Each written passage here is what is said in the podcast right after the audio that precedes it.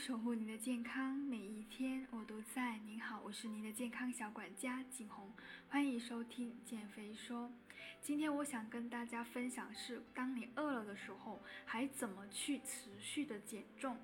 最近有个粉丝他找我咨询减肥嘛，他说他试了网络上很多各种各样的减肥餐，包括什么？包括哥本哈根减肥餐、巫婆汤减肥餐等等，但是他一个都坚持不了多久，因为很饿。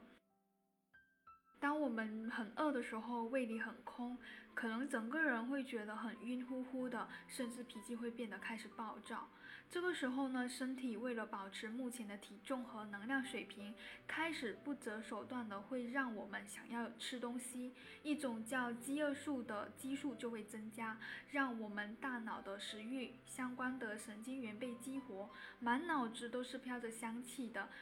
碳水化合物。大脑也会让我们在做其他事情的注意力没办法集中了。我一直倡导的健康减肥第一条就是不要饿着肚子。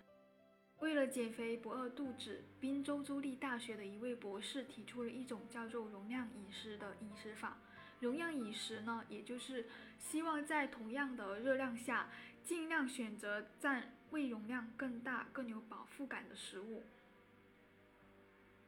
那这位博士，相同的热量下最能够占据胃容量的是水分。这位博士发现呢，相同热量下最能够占据胃空间的是水分，因此他根据相同热量下食物的含水量，将食物分成了四种等级。第一层呢，就是蔬菜、水果、清汤等含水巨多的食物；第二层，煮熟的谷类、根茎类蔬菜、豆类、低脂肉类。第三层肉类、奶制品、蛋糕、面包；第四层油脂、饼干、坚果、巧克力、糖果等几乎不含水分的食物。那容量饮食要求我们在选择食物的时候，尽量从第一、第二层到少量第三层，尽可能的避开第四层。是不是觉得非常有道理？同样是提供四百大卡的热量食物呢，油脂只能占据胃的一小部分，而水果和蔬菜却能够充满整个胃腔，让人不会觉得进食过多热量。当然了，这里还有一个问题，就是含水量高的食物虽然可以满足当下的饱腹需求，但是胃排空也会很快，一下子就饿了。这种短暂的饱腹，往往之后会带来更大的食欲。而被归结于而被归于第三、第四层的肉类、油脂类，虽然不像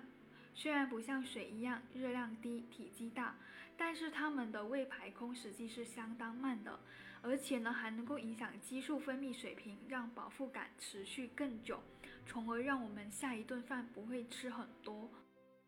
所以，我个人觉得，在健康减肥的前提下，可以借鉴一些容量饮食的内容，比如说多吃蔬菜水果，比如吃饭遵循先喝汤再吃蔬菜，最后吃肉和米饭这样的顺序。那么，如果你在减重过程中饿了，怎样去保证效果不反弹呢？那么，如果你在减重过程当中饿了，怎么样去保证效果不反弹呢？首先，我们要找到让自己饿肚子的原因，比如说你吃的太少了。那为了避免这样的情况呢，营养师在咨询一开始都会跟你沟通，减重的速度一定不能够太快，尤其是对那些本来体重就不太重的人，最佳的减重速度是每周。一到两斤，也就是一个月两到八斤，这是参考了一公斤脂肪所消耗的热量给出的建议。如果超出这个数字，就说明你减的大部分会是水跟脂肪夹杂在一起。所以呢，减重的话一定不要饿着肚子，一定不要饿着肚子。那么该怎么样去持续减重呢？请听我明天的分享。